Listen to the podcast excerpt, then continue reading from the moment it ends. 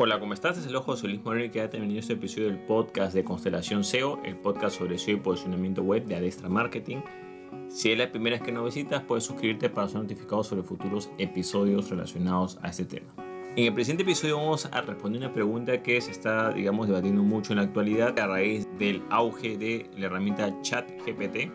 Es Google puede desaparecer por la herramienta ChatGTP, que es una herramienta que utiliza eh, inteligencia artificial, es un programa conversacional que también eh, mucha gente lo está utilizando para hacer, para hacer ciertas preguntas. Bueno, te puedo adelantar que lo más probable es que esto no suceda. Te voy a explicar por qué en el presente episodio. Bueno, en primer lugar, lo que es la herramienta ChatGTP, bueno, es una herramienta de inteligencia artificial en la cual, digamos, es un programa para poder eh, conversar, digamos, puede decir oraciones y frases de manera muy coherente. Es una inteligencia artificial que la han entrenado con cierta información que puede llegar, es una red neuronal que puede llegar a ciertas conclusiones y puede, digamos, conversar o interactuar, digamos. También es un buen asistente, también puede hacer ciertas tareas de asistencia. Pero aquí lo importante es que muchas personas están usándolo para hacer búsquedas o para buscar información. Y algunos consideran que puede tener cierto nivel de precisión. Claro, ese nivel de precisión es, vamos a discutirlo más adelante si es, si es exacto o no. Pero en primer lugar hay que tomar en cuenta de que esta herramienta, para poder desplazar a Google, hay que tomar en cuenta que debe enfrentar una serie de retos, que son los que vamos a analizar a continuación. En primer lugar, hay que tomar en cuenta lo que es su sistema o modelo de negocios. O sea, actualmente esto es una beta abierta. Claro, el objetivo de la beta abierta es para que la gente pruebe, experimente y yo creo que ha sido un éxito la beta abierta porque ha hecho mucho ruido y mucha gente ha hablado de la herramienta. Un motivo de este es por el cual también yo estoy haciendo este episodio, porque mucha gente está hablando del tema. yo creo que la beta abierta está bien, pero la beta abierta no es un sistema de negocio como tal. En un momento va a tener que ser una herramienta pagada eh, o tendrá anuncios, etcétera, pero tiene que monetizarse de alguna manera. Es posible que sea siempre abierta, pero yo no lo creo, la verdad, ¿no? Ahora, hay que tomar en cuenta que otro problema que enfrenta la herramienta es el tema de referencias. Entonces mucha gente dice, no, pero tú le preguntas algo y te lo dice, claro, pero el problema es de que no está citando las referencias y eso puede ser un poco delicado. ¿Por qué? Porque claro, en el caso de Google, que Google, alguien busca algo en Google, aparecen los resultados, pero en realidad Google no te está diciendo nada. Simplemente Google lo que está, está dándote la información y cualquier cosa responsable de lo que dicen es la página fuente. O sea, si tú buscas algo y aparecen resultados, esos resultados te los está sugiriendo Google, pero tú eliges qué resultado quieres. O por ejemplo, hay, eh, Google también tiene eh, una, herramienta que tú puedes hacer una pregunta y te la responde, pero siempre va a aparecer el texto sombreado y el lugar o la fuente en donde apareció. Entonces, si por casualidad hay un tema, digamos, de referencias, digamos, o sea, de dónde viene esa información, en el caso Google está perfectamente estructurado y no va a haber ningún tipo de problema. Ahora, eso también puede traer problemas legales. Porque claro, si la herramienta de inteligencia artificial utiliza ciertos contenidos para dar respuestas, pero no lo cita, entonces ahí tenemos un problema. En el caso de Google no tiene esos problemas legales, porque bueno, ya es un sistema que tiene varios años. Y en el caso, alguien no puede denunciar a Google diciendo, mira, Google me dijo esto, Google afirmó esto. No, porque Google simplemente te está sugiriendo sitios o información, o si te responde algo, te cita la fuente. Entonces, el responsable es la fuente en realidad, no es Google, no es el propio Google. Entonces, claro, hay unos temas legales que muchas personas pueden, eh, digamos, aprovechar para denunciar la herramienta de chat GPT y créeme que en muchos países desarrollados es bastante eh, común el tema de las demandas. Entonces, ahí tendrían que hacer unos ajustes. Claro que esos ajustes no son tan complicados porque simplemente tendrían que adecuar la herramienta para que cite ciertas cosas, ¿no? Otro tema es el nivel de precisión, porque no necesariamente esta herramienta va a ser es precisa, ojo, actualmente. En un futuro yo creo que sí, pero actualmente no. Está en una fase todavía que mucha información no es precisa, ya que se cita información con la cual fue entrenada. Sin embargo, si esta herramienta podría, digamos, entrenarse con, eh, digamos, información más reciente, sí podría ser mucho más relevante. Pero el tema vuelve al mismo punto, ¿no? ¿De dónde saca esa información? Claro, si al final la herramienta va a googlear, entonces, claro, tiene que hacer, o sea, es como que googleara, pero sin citar las fuentes. hay que tomar en cuenta que esta herramienta actualmente no está conectada a la web, o sea, no hace consultas en Google, simplemente deduce en base a cómo ha sido entrenada con la información cuando se realizó su entrenamiento, ¿no? Entonces lo importante que sepamos es que hay bastantes aspectos y también hay que tomar en cuenta que la herramienta no es necesariamente es legal, o sea, no necesariamente es certera, puede equivocarse. Es más, el rango de error puede ser bastante alto ya que no hay ningún tipo de garantía o precisión. La propia herramienta también muchas veces va a utilizar la palabra perdón, disculpas cuando tú comienzas a refutar algunas ideas que tú sabes que están erradas. Y te va a decir, bueno, esta idea fue errada porque cuando se hizo mi fecha de, digamos, de, entrenamiento no están disponibles estos datos o es posible que algunos datos no sean exactos. O sea, ten en cuenta que es una herramienta conversacional en realidad. Y el hecho que algo sea, que, que tenga coherencia, digamos, para comunicarse no es de que decir que tenga certeza, ¿no? Ahora hay que tomar en cuenta que también un punto que influye mucho es la novedad. O sea, en realidad muy pocas personas han tenido la oportunidad de interactuar con ese tipo de herramientas. Pero aquí viene otro tema de que debes tomar en cuenta que también Google posee su propio sistema de inteligencia artificial e incluso es mucho más avanzado. Ahora otra cosa es que no lo ponga a disposición de todo el mundo. Eso todavía no lo ha hecho. Quizás lo puede estar planeando, quizás este acontecimiento va a hacer que ellos tengan que acelerar un poco más para incorporar en su búsqueda quizás a una herramienta secundaria que incluye ese tipo de inteligencia artificial. Pero aquí lo importante es que sepas el uso global que tiene que tener, porque para que sea competitiva tiene que tener cierta cuota de mercado que actualmente no la tiene. O sea, los que utilizan esta herramienta, vamos a, decirlo así claro, son los más frikis, digamos, o los que les gusta más el tema de la tecnología, pero no todo el mundo, o sea, no se ha hecho global. Entonces, son varios retos que tiene que enfrentar la herramienta. Digamos, yo creo que sí está teniendo un buen despegue, un buen avance, pero todavía le falta mucho por recorrer. Ahora, si vamos a lo que es la parte de que para que agarre esa cuota de mercado de búsqueda, hay que tomar en cuenta cuál es la cuota de mercado de buscadores en lo que es Occidente, ¿ah? porque en otra parte del planeta es totalmente diferente, ¿no? Mucha gente cree que Google es el número uno a nivel global y no es así, o sea, el buscador chino Baidu es mucho más relevante, pero en su zona. Entonces, si hablamos de Occidente, porque en China es otra cosa, si hablamos de Occidente, claro, Google está entre un, entre un 80 90% de la cuota de mercado. Y el resto de la cuota de mercado se puede repartir entre Bing, eh, Yahoo, etc. ¿no? Pero digamos que Bing podría estar segundo, pero la diferencia es tremenda. ¿no? Bing puede ser, pues, hay gente que dice que es 1%, pero en realidad eso varía en cada país. En algunos puede ser 5%, en unos puede ser incluso 10%. ¿no? Ahora, ¿qué es lo interesante de esto? Lo interesante es que Bing es de Microsoft. Y Microsoft está, digamos, eh, intentando eh, invertir más en esta plataforma, incluso tratar de incorporarla para, con el objetivo de poder incorporarla a su motor de búsqueda quiere invertir más en esta herramienta, está involucrado en ese proceso, entonces ahí sí puede haber una diferencia.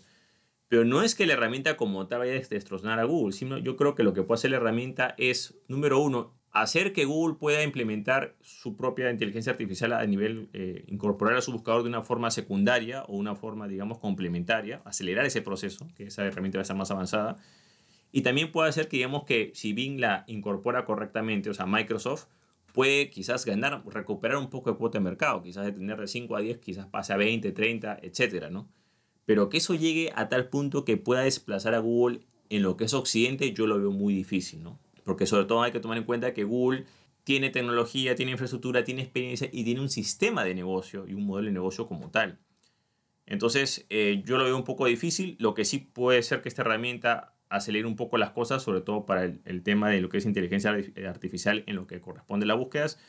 Pero no creo en realidad que llegue a, a destronar a Google, simplemente lo que puede hacer simplemente es eh, que otros actores, hablo de la parte occidental, eh, tengan más relevancia. Por ejemplo, quizás de Google 90 y los demás 10% pueda cambiar quizás algo más sano, que yo creo que me parece mejor. Quizás que pueda ser, pues no sé, pues un 60% Google, un 30% digamos, Bing y 10% nuevas herramientas que entran, ¿no? O quizás puede ser hasta diferente, ¿no? Google quizás puede bajar un poco más, pero no tanto como para poder, como para poder eliminarlo o desplazarlo, por lo menos en el mediano o corto plazo. En el largo plazo ya eso cambia porque pueden aparecer muchos actores en el mercado y a veces a una herramienta que nos parece, digamos, imbatible o insustituible termina siendo desfasada por algo nuevo, ¿no? Entonces yo creo que es bueno, ¿por qué? Porque eso hace que haya más competencia, que mejoren los servicios. Esto yo creo que va a ayudar bastante a que Google también mejore su servicio, que también quizás otras empresas puedan innovar un poco más, porque la parte motor de búsqueda como que llegó hasta cierto punto y ahí no se desarrolló más.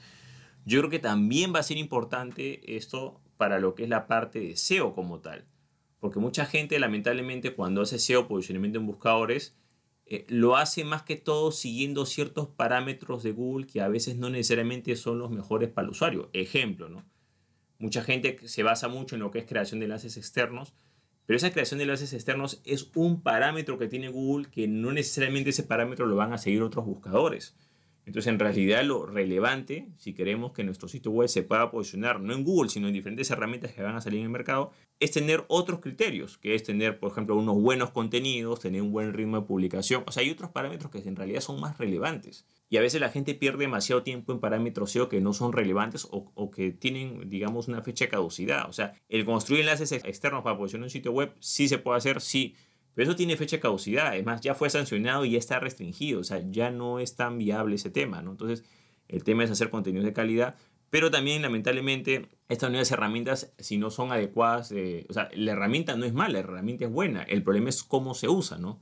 Hay que tomar en cuenta que si uno dice, ah, ok, entonces voy a usar la herramienta chat GPT para crear contenidos con inteligencia artificial y con esos contenidos de inteligencia artificial posicionarme en el motor de búsqueda eh, de Google.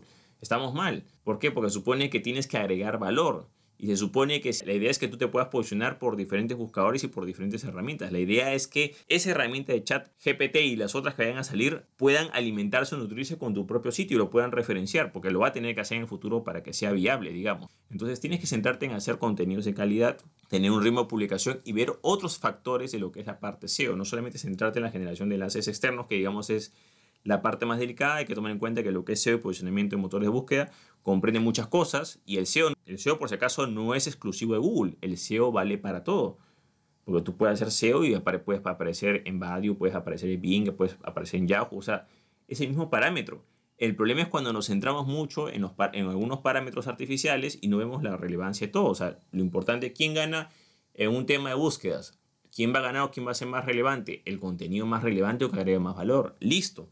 Ahora, por supuesto que uno puede facilitar para que ese contenido sea indexado, pero cuando ya te vas mucho a lo que son las técnicas prohibidas o se cae la vuelta al sistema, lo único que vas a hacer es que vas a penalizar tu sitio web.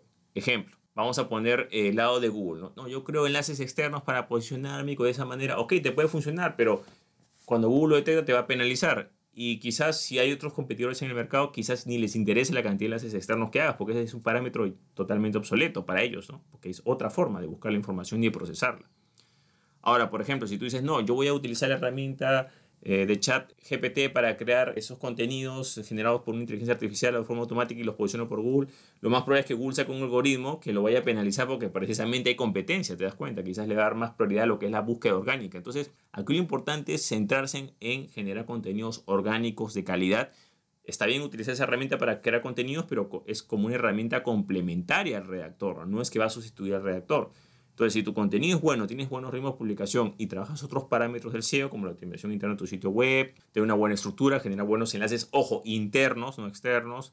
O sea, hay muchas cosas que tienes para mejorar, cumplir las normas también, entender las normas, porque hay mucha gente que no entiende el espíritu de las normas. Si tú, por ejemplo, constantemente quieres sacarle la vuelta, digamos, al algoritmo de turno para poder eh, ganar posiciones de forma, digamos, eh, no meritoria, vas a siempre de alguna otra manera acabar sancionado. Si siempre tratas de hacer trampa, esa no es la forma correcta. La forma correcta que tú te posiciones, ojo, en cualquier buscador, no solo en Google, es que realmente tengas contenidos que generen valor y que realmente haya una estructura, haya, digamos, tu sitio sea relevante, pero la relevancia no lo da eh, una acción específica, sino se da un conjunto de cosas que hacen que ese contenido pueda ser mejor.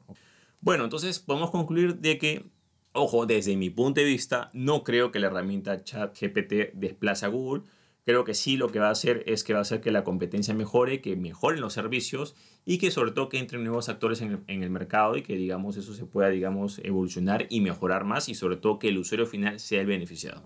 Bueno, eso es todo conmigo, espero que te gustó este episodio, si te gustó no olvides hacer clic en me gusta, dejar tu comentario en la parte de abajo, compartir el episodio y por supuesto suscribirte al podcast. Así mismo, si deseas que alguien se haga cargo del SEO, posicionamiento en buscadores de tu empresa o negocio, por supuesto de manera legal y orgánica, y agregando valor, puedes contactarte conmigo visitando el link que ves en la parte de abajo que es josemorenojiménez.com y podrás contactarte conmigo de manera privada para ver cómo podemos ayudarte. Bueno, eso es todo conmigo, muchísimas gracias y estamos en contacto. Hasta luego.